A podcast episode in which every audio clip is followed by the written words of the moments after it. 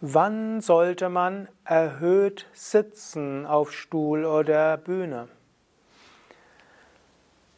Wenn du ein erfahrener Yogalehrer, Yogalehrerin bist oder auch neue Yogalehrer, Yogalehrerin, überlegst du mal vielleicht, ist es klug auf dem Boden zu sitzen, wie deine Teilnehmenden, oder ist es besser etwas erhöht zu sitzen? Ich sehe das Ganze ziemlich praktisch. Mein Name Sukadev von www.yoga-vidya.de. Bei kleineren Gruppen, vielleicht 20 bis 25, ist es am klügsten, der Yogalehrer, die Yogalehrerin setzt sich direkt auf den Boden. Bei größeren Gruppen, mindestens ab 30, 40, ist es klüger, etwas erhoben zu sitzen. Auf diese Weise sitzt, siehst du alle anderen. Und du kannst auch abschätzen, ob deine Stimme auch den erreicht, der sehr weit weg ist. Meine Erfahrung ist, dass, dass es oft Menschen sind mit schwacher Stimme und ein bisschen Schüchternheit, die sich gerne auf den Boden sitzen, selbst wenn sie große Gruppen haben.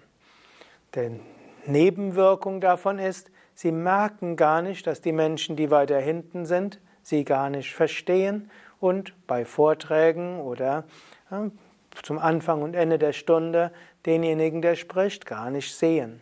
Das mag für dich vielleicht schön sein, weil du dich gut verbunden fühlst mit den Menschen direkt um dich herum, aber die, die weiter weg sind, die leiden darunter.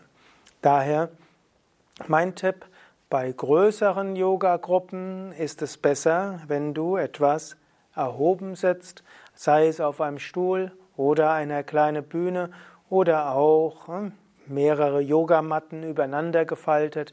Idealerweise, wenn du sitzt, siehst du alle im Raum und zwar ausreichend gut, dass du den Gesichtsausdruck sehen kannst, den der Mensch hat, der weiter hinten liegt.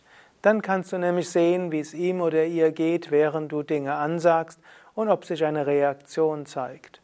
Übrigens, wenn du herausfinden willst, ob jemand, ob alle Menschen dir zuhören, dann könntest du zum Beispiel in der tiefen Entspannung irgendwo sagen, drehe den rechten Fuß nach außen und sagst in der gleichen Lautstärke wie sonst.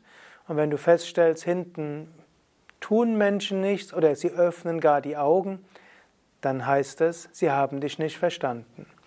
Wenn Menschen die Augen öffnen, wenn du gesagt hast, was sie tun sollen, hast du zu leise gesprochen.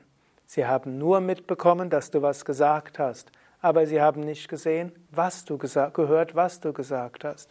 Sprich laut genug und sprich klar genug.